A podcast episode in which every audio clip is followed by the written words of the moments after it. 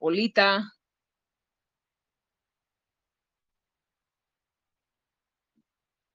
Bueno, bueno, tienes el micrófono cerrado. Tienes tu micrófono cerrado. Ahí está. Bueno, sí, hola Aurelia, ¿cómo estás? Muchas gracias por aceptar esta llamada. Hola. Buenas tardes, ¿cómo estás tú? Bien, gracias. Aquí un poquito nervioso porque estaba probando una, una herramienta, bueno, una, la programación de, de, lo que es la llamada y es la primera vez que lo, lo hago así como programando y pues un poquito nervioso, pero sí se me pasó apretar lo más importante que era abrir mi micrófono. Ya, claro, sí me di cuenta. Fíjate, fíjate que curiosamente me transmitiste esos nervios porque tenía tiempo que no me daban esos nervios antes de salir al escenario y lo sentí en este momento, ¿qué crees? Yo dije, no puede ser, es una llamada solamente, ni siquiera es videollamada, es una llamada con calma, con calma. Uno tiene que agarrarse este tipo de cosas con calma, ¿no?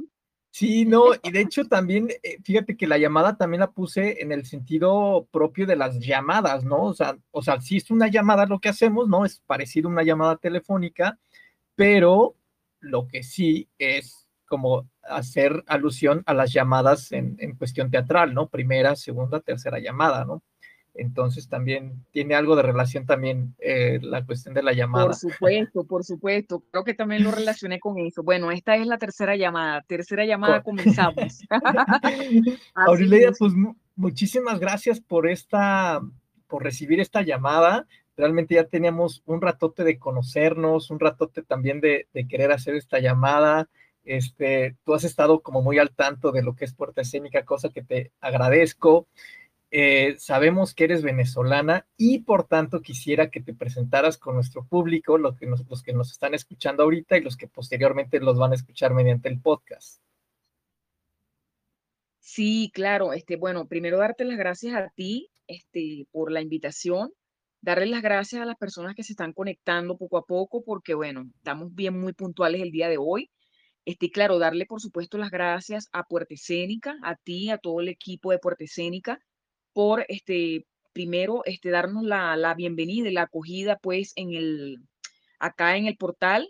Desde hace ya un año ya estoy en Puerta Escénica, por supuesto que he estado siguiendo pues todo este, desde, desde hace un año, estábamos en plena pandemia, lo recuerdo muy bien, estábamos creo que iniciando la pandemia. Entonces, este, eh, para mí es bien importante primero estar presente, aquí, compartir con ustedes, compartir con los oyentes, compartir con todas las personas, lo poquito pues que, que pueda saber, todo lo que me falta por saber, ¿no? Con ustedes. De verdad que muchas gracias por la invitación, Luis. No, pues gracias a ti, Aurelida. Y cuéntanos, ¿quién es Aurelida Molero? Bueno, muy bien. primero soy. Empezando por ahí. Primero soy. Bueno, este, yo soy, yo soy una persona, soy una mujer este, que ama la vida, primero. eso, eso primero, ¿no? Este, primero amo la vida, amo la naturaleza, amo los animales, es lo principal, tenemos que cuidar muchísimo la naturaleza, soy 100% ecologista, este, mucho antes de ser actriz, soy maestra, soy actriz, soy directora, soy maquilladora, también soy bailarina profesional, este, bueno, me estoy desarrollando en este ámbito desde hace pues este, más de 20 años. En la danza sí tengo 8 años aproximadamente y bueno, estoy eh, dándole, dándole muchísima forma a mi carrera también como bailarina, que más adelantito te platico un poco de ella, pero venimos aquí a hablar de teatro mayormente, ¿no?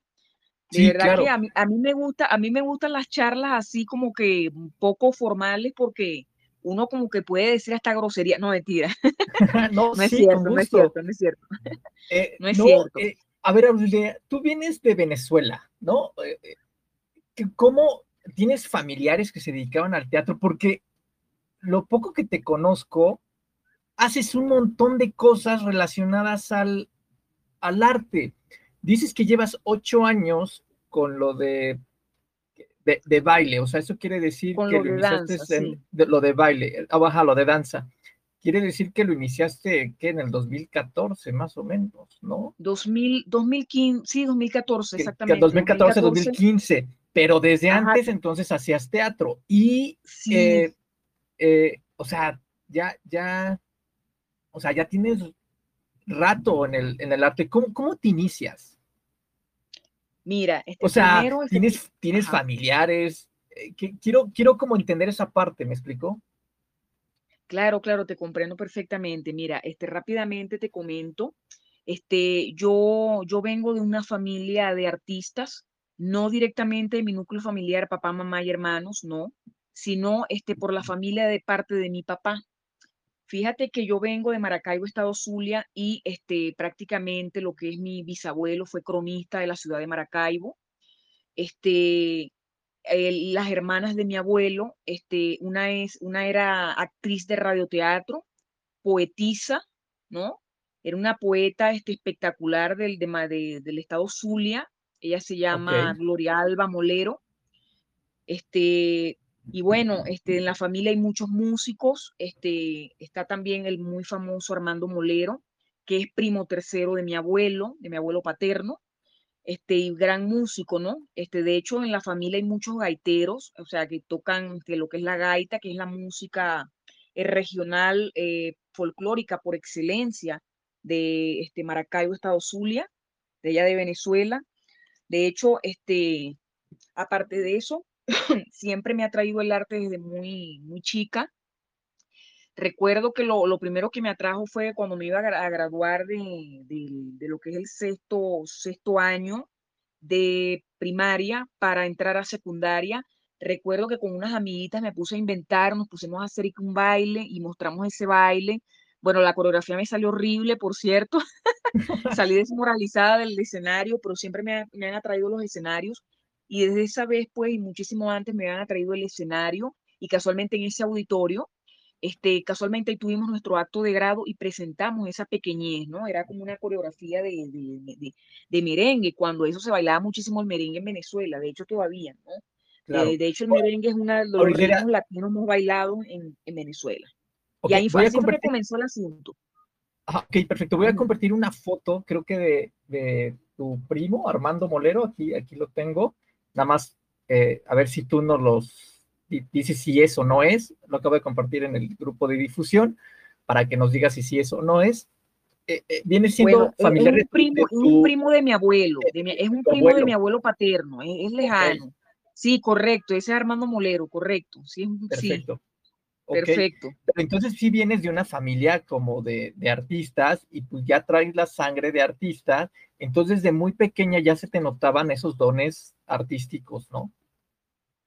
Sí, correcto. Mira, desde, desde muy pequeña yo me la pasaba era bailando, inclusive hasta hablaba sola y a veces mi mamá, pero ¿con quién estará hablando Brisleida, no? Ok. ya como que, inclusive cuando jugaba con mi hermano, ya como que yo le colocaba como que un personaje a cada uno de mis, de mis muñequitos, a las Barbie, todas esas cosas, les colocaba un personaje y a toditos le colocaba voces y le colocaba historias, ¿no? Armábamos casitas, mira, recuerdo que yo armaba casitas con mi hermano y bueno, mi hermano se acuerda todavía de eso, ¿no? claro, son cosas de la infancia, cosas que, que, que le lleva a uno muy dentro del corazón. Y bueno, son cosas que, que, uno no olvida, ¿no? O sea, son cosas muy, muy bonitas del, del sentir de la vida, ¿no? Entonces, mira, para mí, para mí todo este tipo de recuerdos son muy importantes, que yo, yo digo, este, gracias, gracias a esto, o sea, ya eran como que mis primeros albores de, de, mi, de mi atracción, ¿no? Hacia el arte, hacia las artes en general.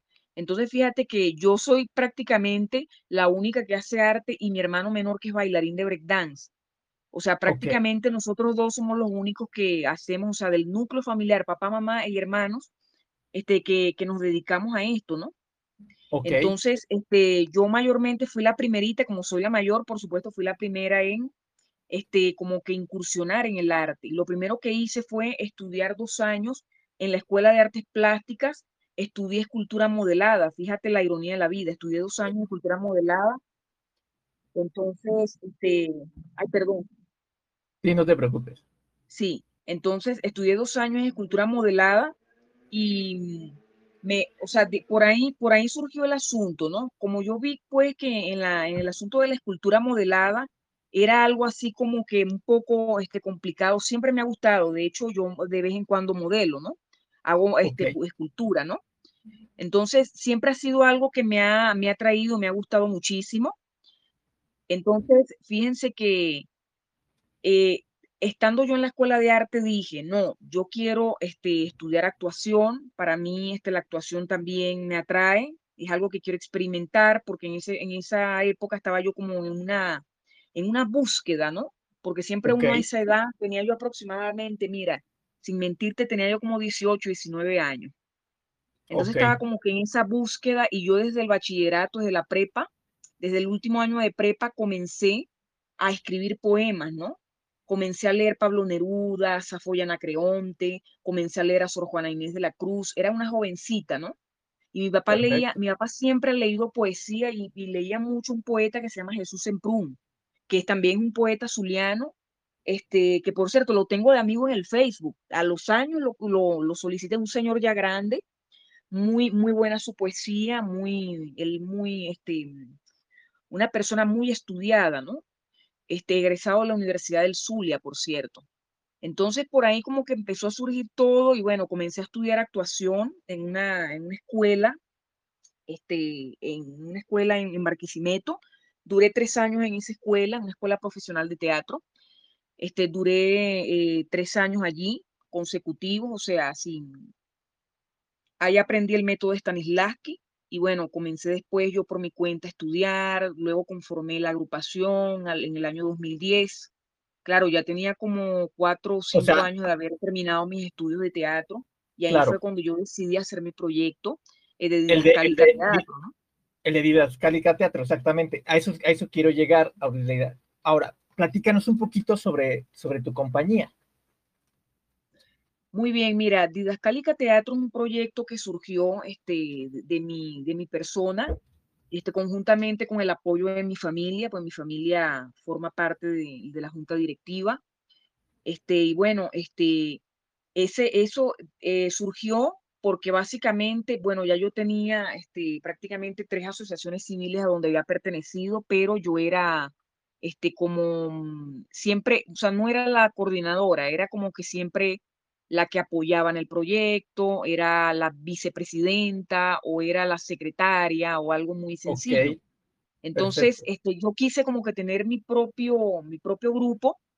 Entonces, ahí surge Didascalia, ¿no? Desde Didascalia es una agrupación, yo la llamo itinerante, la llamo itinerante porque siempre está en constante movimiento, no está estática. De hecho, en estos momentos no tenemos una sede fija acá en México, sino hacen, tenemos espacios este, convencionales que nos prestan de vez en cuando para los ensayos, las actividades que tengan que ver con didascalia. Entonces, este, eh, también es itinerante porque el elenco no es fijo, el elenco es rotativo, dependiendo del lugar donde se esté.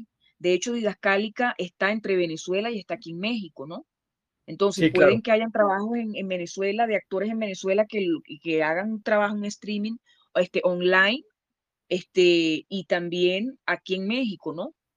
sí, o sea, no tiene este, una Venezuela, actoral fija, ¿no? Sino exacto, que no tiene, cada proyecto, estable. Sí, exacto. No, cada proyecto va, va, va, buscando a sus propios este, elencos, ¿no? A su propio personal, eh, equipo humano, ¿no? Y, eh, pero, ¿qué significa didascálica, eh, Aurileida? Ok, ahí te explico. ¿Por qué, ¿por qué el nombre? Sí, y, y también, eh, si nos puedes explicar un poquito el logotipo, que lo acabo de mandar igual al grupo de difusión, si nos los puedes explicar también para que eh, vayamos como comprendiendo un poquito más eh, tu, el proyecto de tu compañía. Muy bien, este, mira, este, primero voy a comenzar con el nombre, en realidad es Didascalia, pero ah, por un pequeño, por un pequeño error, este, hubo un pequeño error, yo diría que fue mío cuando fui a hacer el registro, se coló una C al lado de la A, de la última A, es didascalia. Entonces se colocó una C y bueno, ya yo este, formalmente, como ya estaba, eh, no, me fijé, ya estaba registrada, entonces yo tuve que comenzar a usar ese nombre porque me iba a traer problemas de tipo este, fiscal o final, sí, fiscal, fiscal, ¿no? Con el fisco en Venezuela. Entonces, bueno, comencé, yo dije, bueno, suena atractivo, ¿eh? didascálica, pero en realidad es didascalia. La, didascalia, eh, las didascalias son exactamente eh, aquellas acotaciones intradialógicas y extradialógicas de un texto dramático. Se le llaman didascalias. Entonces, el nombre de didascalia proviene de ahí. Yo dije, ¿qué, qué mejor que utilizar un elemento muy teatral como también es el texto dramático, este, hacerlo, hacerlo de este modo, ¿no? O sea, ponerle este nombre y de hecho hay muchos, muchos nombres de, de muchas agrupaciones que inclusive hasta se repiten para evitar también ese tipo de cosas, ¿no? Y hasta me favoreció el pequeño error, me favoreció muchísimo porque no se llama didascalia como tal, porque creo que hay también una agrupación, no, recuerdo, creo que en España, que se llama didascalia, ¿no? Creo que hay otra. Entonces, este, eh, eso por allí, ¿no? Por la parte del nombre. Me pareció inclusive un nombre muy original este, para un grupo de teatro, muy abierto porque es intra-extra, entonces lo veo así como muy abierto, así como también el logotipo. La historia del logotipo, este, a lo mejor el logotipo no tiene mucho que ver con teatro, pero sí tiene que ver con la esencia del proyecto. Este es un proyecto que es un proyecto profesional, pero también trabajamos con la comunidad de tipo comunitario, es algo que no se descarta y de la que ha trabajado muchísimo Didascálica desde que nació, con los proyectos comunitarios, ayuda a la gente, llevar teatro, llevar arte hacia las personas que este, tienen poco acceso a esto, ¿no? porque normalmente algunas élites son las que tienen acceso a ir a ciertas salas de teatro, ciertos lugares, ciertos espacios. Entonces, este, Didascálica aborda ciertos espacios no convencionales, ¿verdad? Este, Para que también el público de cualquier lugar, de cualquier barrio, de cualquier, este, cualquier lugar, pueda accesar a lo que es la cultura y el arte, en este caso las artes escénicas teatro, ¿no? Entonces, este, el, el árbol de la vida es este, un símbolo que tiene que ver con la espiritualidad, es algo muy, muy intrínseco, tiene que ver con la espiritualidad y tiene que ver con precisamente con los lazos y todo lo que une este, los lazos iniciales y el origen de la vida. O sea, es un árbol de la vida, ¿no? En, en, términos sagrados, este, eso es, eso significa, este, donde inclusive este, hay las, parece el árbol de la vida inclusive como las válvulas del corazón, que es lo vital, ¿no? O sea, por ahí va. Es negro porque este, es un color que simboliza el teatro y es verde porque el verde es un color de la esperanza, es el color de la esperanza, eso es el verde. Ok. Este lo que viene en el, en, medio. los símbolos. Dime. Lo que, viene, lo que viene en medio, que se ven como un círculo y dentro de ese círculo se ven como tres esferas, podría decirse. Sí, hay tres esferas que forman parte de lo mismo del, del árbol de la vida. Este, ah, Es algo muy, muy místico, vamos a decirlo así. Es muy místico y por eso representa a Didascálica Teatro en esencia, porque nosotros somos más esencia que apariencia. O sea, nosotros, este, el proyecto está orientado hacia personas de todas las edades, sobre todo los niños. O sea, más que todo ahorita estamos trabajando con niños, entonces es orientado hacia las poblaciones y las personas un poco más vulnerables. Claro, hemos estado en muchísimos escenarios a nivel profesional, escenarios grandes. Hemos estado, hemos presentado en varios países de América Latina, hemos hecho giras. Y bueno, estamos trabajando, inclusive a veces trabajamos online, a veces no, no trabajamos online porque todo el mundo lo está haciendo. Nosotros siempre nos gusta hacer cosas que los demás no hagan, ¿no?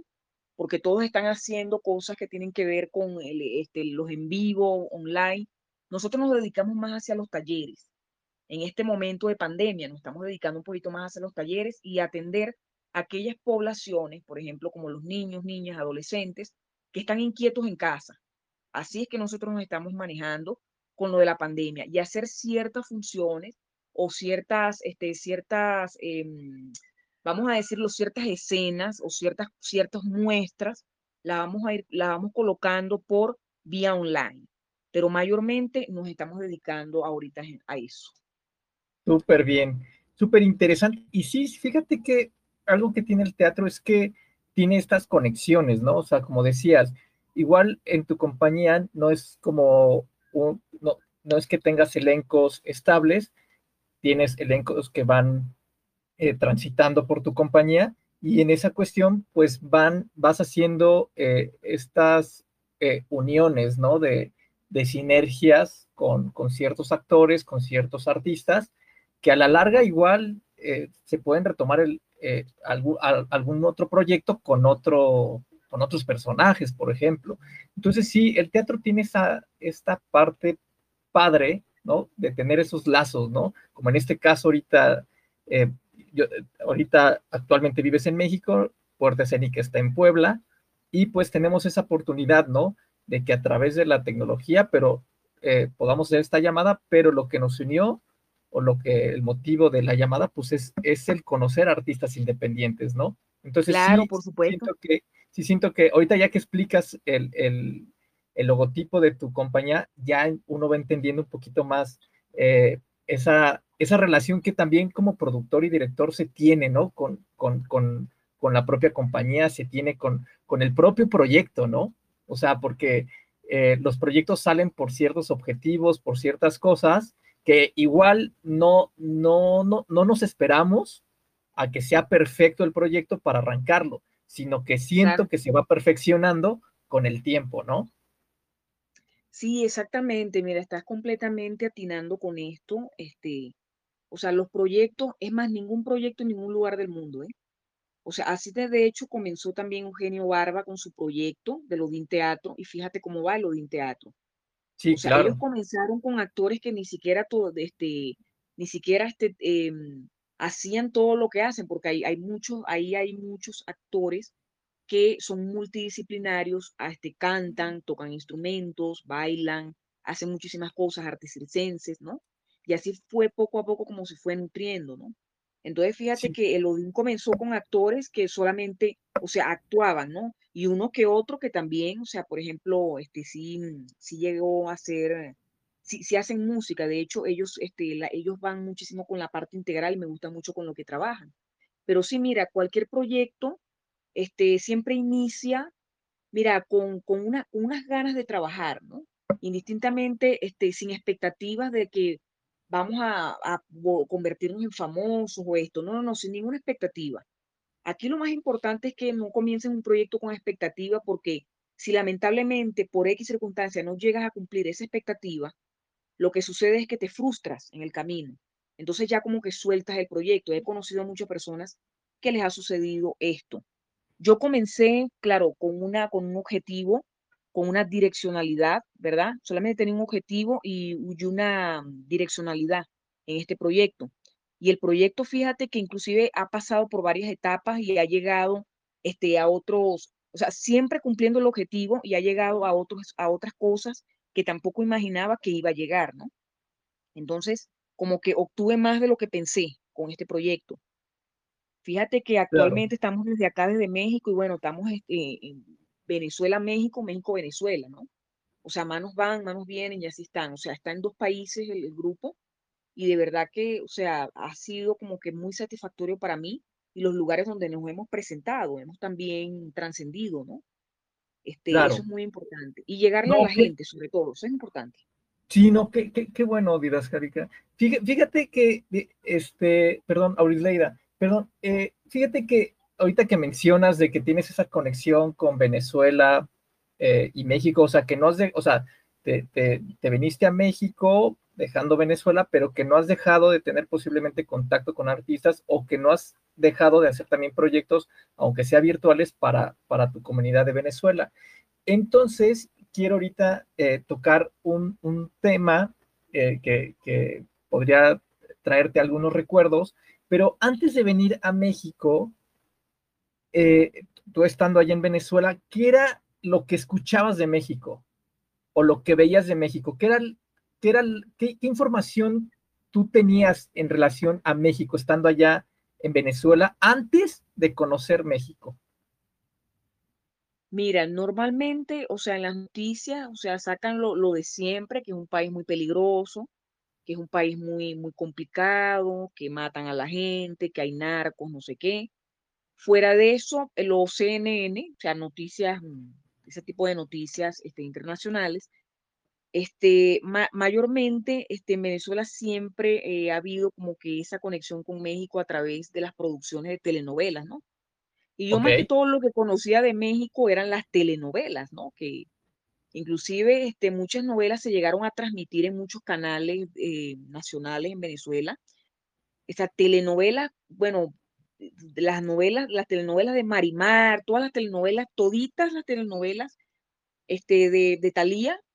Esa trilogía Corazón fue salvaje, Corazón Salvaje, todo eso, sí, las trilogías, Corazón Salvaje, todas esas cosas, El Chapulín Colorado, todo eso se llegó a transmitir en la televisión y eso era lo que nosotros veíamos.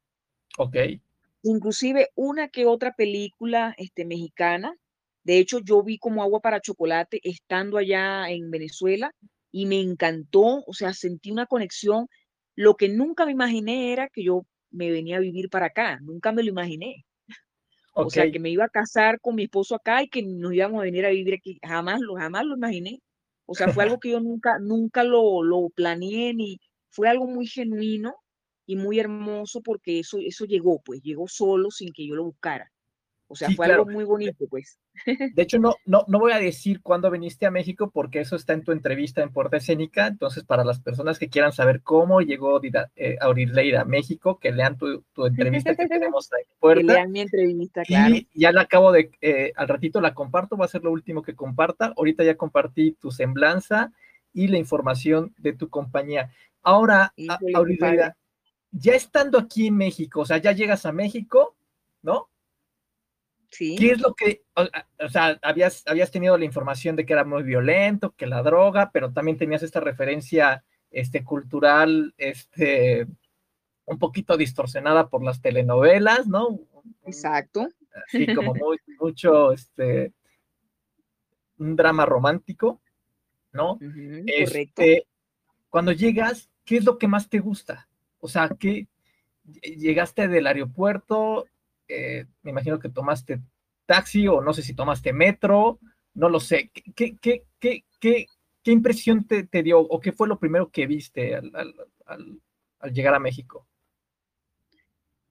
Pero tú dices la primera vez que vine o la segunda vez como me vine a vivir, ¿cómo fue? No, la primera vez, la primera vez, la primera vez ah, que. Ah, no, mira, la, la, la primera vez, mira, me fui en metro con el que actualmente es mi esposo, me fui en metro con él, él me esperó en el, él me esperó en el aeropuerto con un cartelito. Okay. Fue bien chistoso porque él tenía una banderita de Venezuela para que yo lo reconociera, ni siquiera tenía el nombre de él, solo tenía una banderita. Y bueno, fue muy bonito porque, o sea, no, o sea, tú platicamos, me dice, no, no, no tomemos taxi, vámonos en metro, me dice. Y nos fuimos en metro. Pero me pareció, o sea, me pareció algo demasiado grande o sea, el olor de la ciudad, o sea, el, me pareció como una ciudad con muchísima gente, me parece una ciudad muy, muy este, eh, acogedora, ¿no? O sea, es muy, no sé, fue muy extraño lo que yo sentí, pero sí sentí una conexión muy bonita con el sitio, ¿no? Y lo que más me gustó fue la comida, pues lo primero que me comí fueron unos tacos. Ah, unos tacos al pastor bien sabrosos. Eso fue lo que me comí. Eh, ahorita hablando de la comida, ¿qué otra comida te gusta de, México? Mira, una de mis comidas favoritas, te digo, es la tinga de pollo. Esa es mi favorita. Muy sabrosa, ¿eh? ¿Y, no, no, extrañas las arepas o el asado negro, el bollón pelón, el taqueño, la mondaca? sí, mira, las arepas yo tengo la facilidad de hacerlas aquí porque ya encontré el material, la materia prima, que en este caso sería la harina, la harina de, de, maíz este, precocida, ya la encontré, sé, dónde se compra y todo, y bueno, la he estado haciendo. De hecho, los bollos pelones se pueden hacer con la harina de maíz precocida, y los he hecho, por cierto, y a mi esposo los probó, están bien sabrosos. Entonces, pero el bollo pelón normalmente es de Maracaibo, no es, no es de, o sea, del sitio específico es de Maracaibo, que es de donde yo vengo. Entonces, no, no, se come en toda Venezuela, sino que se come en un sitio específico, y en este caso será en Maracaibo, Estado Zulia. Perfecto. Sí. No, eh, es que creo que, ah, ah, bueno, otra, otra pregunta, eh, ¿allí en Venezuela se come el picante, Aurileida? O, ¿O venías como que de un país que no se come tanto picante a un país que, pues si no, es, si no, si no hay picante, pues no, es, no sabe la, la comida. Sí, prácticamente me vino de un país que no, que no come mucho picante a uno que todo es picante, ¿no? De hecho, sí, sí comen picante ya, pero muy poco. Ciertas personas le, le, entran al picante, pero no es tan fuerte como los chiles de acá. O sea, lo interesante de esto es que no es tan fuerte como los chiles de, acá, que son muy fuertes a nivel de sabor, este, tienen como mayor nivel de caicecina, que es el componente que tiene el chile, ¿no? Que eso es lo que hace que, que nos haga arder la lengua y todo lo que son el paladar y todo, ¿no? Las glándulas, las, papilas gustativas. Ya me acostumbré porque hasta me he comido cosas muy picosas que hasta me, me dicen, pues, y te lo comiste, claro, y me lo comí todito, pero estaba bien por ejemplo, ya, el esquite ya le echas el chilito picante, así ya, nivel ¿qué, ¿qué, crees que no? ¿Qué crees que no? Que, que me como un esquite en la calle y me lo como solamente con quesito, ya como que no. Pero si lo hago el esquite aquí en mi casa, sí le echo un poquitito de mantequilla, porque es algo que, que acostumbramos muchísimo acá en Venezuela, ¿no? Entonces, este, e, este, colocarle al, lote, ¿verdad? Colocarle mantequilla y queso. Aquí no, aquí le colocan es mayonesa y queso, cosa bien interesante, ¿no? De hecho, el sabor a mí, yo al principio no los quería probar, pero después los probé como que me acostumbré. ok.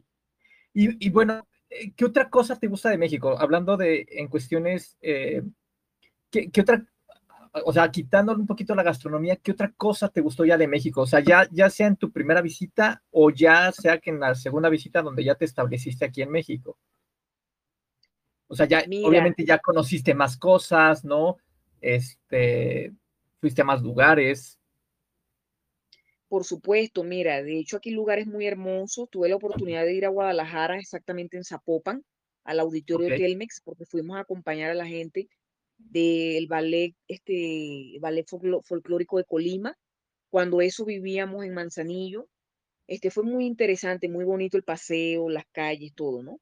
O sea, de verdad Guadalajara me parece, lo poquito que vi de Guadalajara me parece que es una ciudad, aparte de que es muy hermosa, es muy acogedora y tiene un excelente clima. O sea, es como, es muy diferente aquí a la Ciudad de México. Lo que más me gusta es la diversidad cultural que tienen porque tienen una diversidad cultural impresionante en todos los aspectos, ya, sea a nivel gastronómico, a nivel de lenguas, a nivel de mm, este, cultural, de costumbres, porque fíjate que el Día de Muertos no se celebra igual en todas partes. El Día de Muertos también me gusta mucho, esta festividad me encanta. Es más, nosotros no celebramos el Día de Muertos, o sea, no tenemos esa costumbre. Y aquí todos los años yo espero el Día de Muertos, incluso para hacer mi Catrina y sacar mi Catrina y bueno, disfrutar de lo que es el Día de Muertos hacer el altar para mis ancestros, o sea, mi, mi, familia ya, este, mis antepasados ya, mm, este, ya que han fallecido, ¿no? O sea, del, del árbol genealógico de la familia. Pero de verdad que ha sido, o sea, ha sido para mí, es un conjunto de muchas cosas. El, mira, lo que es la comida, la ciudad en sí, cómo es la gente, muchas cosas me, me encantan de acá. Eso fue lo que hizo que yo me adaptara y me acostumbrara muy rápido porque hay personas que no aceptan otras culturas y les cuesta adaptarse a ciertos lugares. Sin embargo, yo me adapté de manera muy rápido, este, me adapté sumamente rápido. Entonces, eso es lo más importante cuando uno inmigra, ¿no? O sea, la capacidad que tú tienes de adaptarte rápido al lugar a donde ya estás pernoctando, ¿no? Claro, que creo que eso es lo que me sucedió. Y también que creo que eso lo tiene latino, ¿no? O sea, como que se adapta, ¿no? Muy, muy, muy rápido. Y, Aurelida, ¿qué es lo que extrañas de, de Venezuela? Mira, de Venezuela extraño la locura de mis paisanos, de verdad, así como que, mis, paisanos son muy aventados, pues. O sea, son como que no les da pena nada y son muy directos, pues. O sea, como que esa picardía del venezolano, eso tal vez es lo que, lo que extraño. Esa picardía del venezolano, esas cosas tan, tan criollas, como decimos nosotros, esas cuestiones tan criollas que hay allá, este, como ciertas bebidas, por ejemplo, el cocuy. El cocuy, este, se parece mucho al tequila, perdón, al, al, al, mezcal, al tequila, se parece mucho, pero no, o sea, viene también de un agave, pero el cocuy, o sea, el cocuy es mucho más fuerte, es más picantito, pues. Entonces, una bebida, pues, que la, la, toman los señores ya grandes, este, que son autóctonos, pues, de la, del, del sitio, y que son, o sea, larenses de nacimiento, pues, y se ve nada más en el estado Lara, en Barquisimeto. Y mira, yo, yo tomaba mucho cocuy, hasta me, me, me, embriagué con cocuy, mira, fue horrible, de verdad que tengo una mala experiencia con la embriagada con cocuy, pero es un licor muy sabroso. De hecho, yo, yo llegué a traer para acá y bueno, a, les encantó aquí a la gente el cocuy, y el cocuy se toma de una manera muy específica, no se toma con limón, se toma así para adelante, ¿ves? O sea, sin limón, sin nada, nada de eso se usa. De hecho, puse unas imágenes de dónde se envasa el cocuy, ¿no? Eh, y sí, parece este, tequila, eh, o sea, es un líquido transparente, eh, y sí, sí debe de tener un, rico sabor, este sí, tiene un, sabor muy sabroso, muy picantón, muy, muy bueno, ¿no? muy rico el, sabor. Claro, ya que estás, ya que estás tocando este el, hecho de que extrañas un poquito la picardía o de, tus eh, compatriotas venezolanos, dinos un poquito algunos significados de, una, de unas palabras, ¿te late? ok. Eh, este, a ver, aquí tengo que te, va a llevar un carrito de helados. O sea, ¿a, qué se refiere esto? Mira, ese es un modismo que normalmente este, se usa en Maracaibo, en Estado Zulia. Este también lo dicen en otras, en otras partes de la región, pero es muy chistoso porque, o sea, cuando te dicen, cuidado, te lleva un carrito de helado, o sea, te están queriendo decir que eres demasiado listo, o sea, eres, tan listo que, o sea, que, cualquier cosa a ti no te vence, ¿no? Porque eres una persona muy lista. O sea, no piense, la persona te quiere decir que, mira, no te creas que yo sé, o sea, yo sé que tú eres muy listo, lo que te está queriendo decir yo sé que tú eres muy listo para esto, ¿no? O sea, que eres demasiado listo, que eres demasiado vivo, ¿no? Entonces, es lo que te quiero decir, como, es como una ironía, o sea, como ironizando. O sea, o sea, eres tan, tan listo que ni siquiera un carrito de helado te lleva por delante, que es algo muy sencillo, ¿no? Eso es lo que quiere decir claro. Ok. Eh, pedir, pedir o dar la cola. Ah, eso es como pedir el aventón. Ah, ok. Mira, dame la cola ahí. O sea, la cola es como solicitar el aventón. Pues mira, dame el aventón ahí. Es lo mismo. lo que pasa es que aquí tiene otra connotación, por eso es que me da risa, porque eso tiene otra connotación acá. Eso es literal. Sí, ¿eh? aquí, es exactamente, aquí, es otra cosa. Sí, precisamente es, lo, vaciado, ¿no? Que, que, que tiene un, contexto, o sea, unas mismas palabras, un contexto, el, significan, el significado en, otra, en otro país que, que en otro, ¿no? eso de estar arrecho, este, Aurisleida.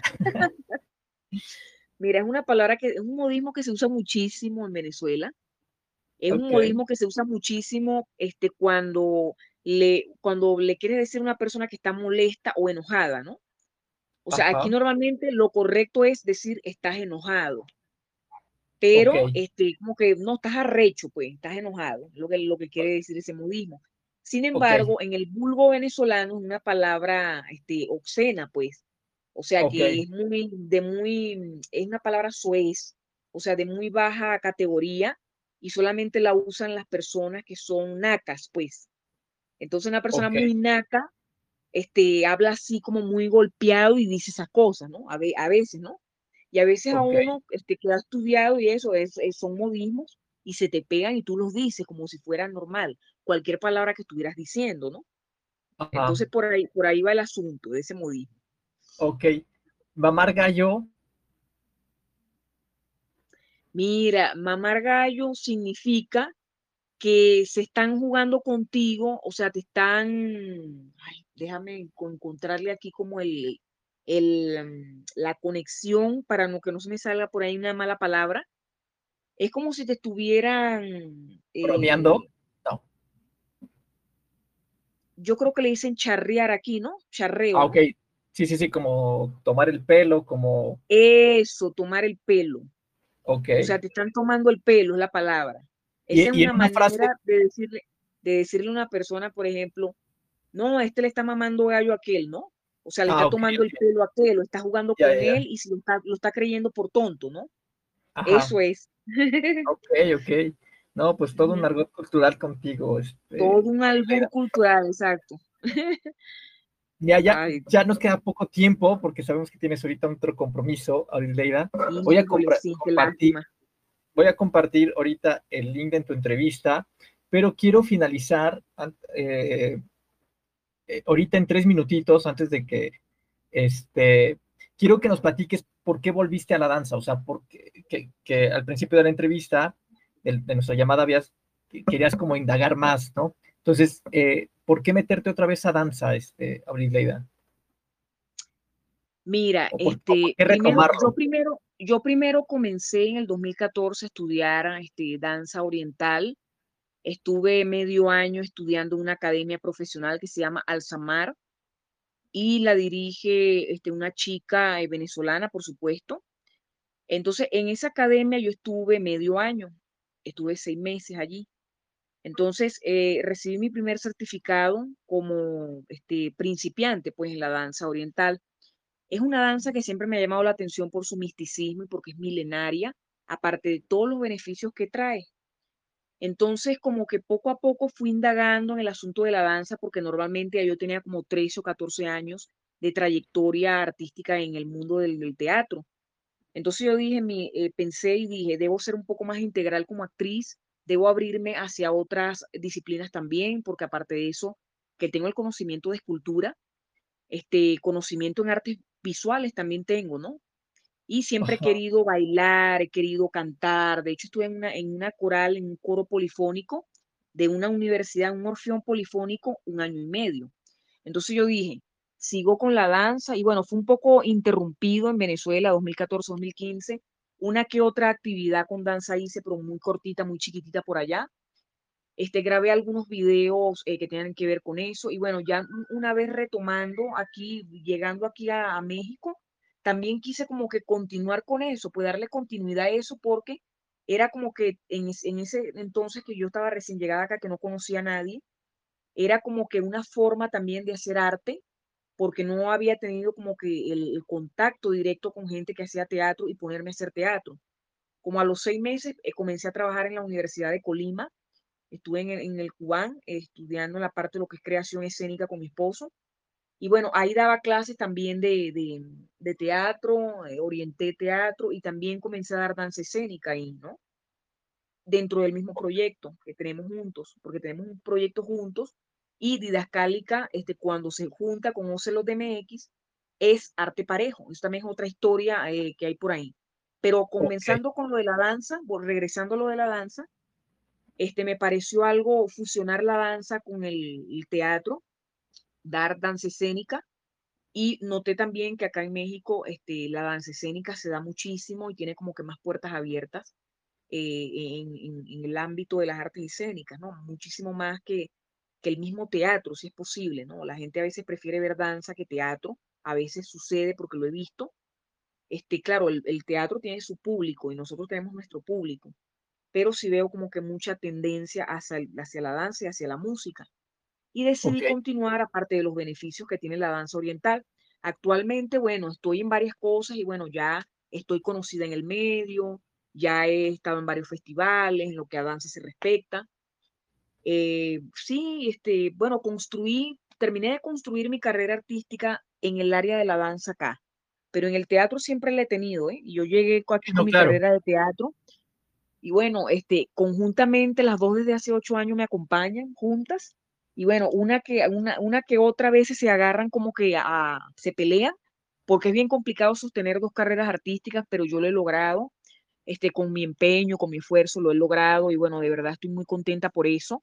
Las dos me han dado frutos impresionantes, diferentes, pero me han dado frutos impresionantes, sobre todo a nivel de la danza.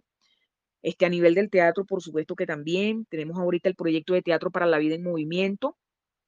Es un proyecto que este, lo tengo vía online ahorita, este, aunque también se está impartiendo en algunos centros culturales eh, conjuntamente con la Secretaría de Cultura de acá de la Ciudad de México, pero presencial. Entonces, el, el, online, ya el proyecto online, este, ya más que todo va por parte de Didascálica y bueno, estoy trabajando con personas adultas este, de, varios, de varios estados de la República y también de fuera. Tengo gente de, de Argentina ahí y de Uruguay. Entonces está bien interesante lo del proyecto este, y lo estoy llevando a nivel online, les estoy dando su clase, eso ya es a nivel ya, este, y ahí van los, los chicos, ¿no? Y bueno, ya, ya culmina este periodo, culmina en diciembre, entonces, bueno, para la próxima semana seguir este, eh, perdón, para el próximo año continuar con el proyecto, porque el proyecto tiene varias aristas, ¿no? O sea, forma parte de un proyecto integral que yo llevo desde hace más de siete años. Y bueno, he estado trabajando mucho con niños, presencial, en las casas acá de cultura las estoy trabajando presencial, este, con niños, y bueno, ahora estoy con, con adultos. De hecho, es para todas las edades el proyecto, y créeme que me ha ido muy bien con ese proyecto, me ha ido muy bonito, muy, o sea, ha habido mucha receptividad por parte de las personas, del público, y personas que nunca han estudiado teatro, que se ponen, aunque sea hacer teatro, eh, algo, algo muy sencillo, porque les doy este, para principiantes, aunque yo doy clases también este, para lo que es avanzado, lo del método de Stanislavski, lo que es el Grotowski, ¿no? Este, y bueno, pero las personas están muy contentas con esto, ¿eh? No, pues enhorabuena, has hecho muchísimo, creo que por y para el teatro, te, deseamos lo mejor, Portescénica te desea lo mejor, un servidor también. Un gusto que, hayas aceptado la llamada. Ya para terminar, porque tengo una, última actividad rapidísima, te voy a hacer unas preguntas que las contestas en fa, porque sé que tienes colgado el tiempo. ¿Qué es lo que más te desagrada? Pero me desagrada de qué exactamente? De todo, o sea, igual este, que pasa una mosca, ¿no? lo que más te desagrada? Mira, lo que más me desagrada es que las personas sean pusilánimes. Eso. Perfecto. Que las personas le vean a todo el lado negativo, porque mira, todo tiene lo positivo, lo negativo, lo interesante. Cuando vamos a sacar el lado negativo de algo es porque ya va atrás el lado positivo y el lado interesante de las cosas. No todo es malo, no todo es bueno. Entonces tampoco se pueden ver las cosas por el lado oscuro. O sea, si tú ves, por ejemplo, la situación de esta llamada, por ejemplo, y mm, por decirte, este, no están la cantidad de personas que deseamos que estén escuchando la llamada, no hay que verlo por el lado negativo, al contrario, hay que verlo de manera muy positiva, eso y muchas cosas más, de verlo de manera positiva, no sentarnos a llorar, que no se dieron las cosas, que esto no, porque hay personas que, se sientan como que a lamentarse o a quejarse, entonces el quejica y el lloricas no vale, porque si tú te todo el tiempo estás quejándote y lamentándote, no vas a llegar a nada, no vas a llegar a ningún objetivo ni a ningún propósito en tu vida. Tienes siempre que focalizarte, objetivizarte y no quejarte. Mira, las cosas malas suceden por algo. No todo lo malo es malo, no todo lo bueno es bueno. Las cosas malas suceden es por algo.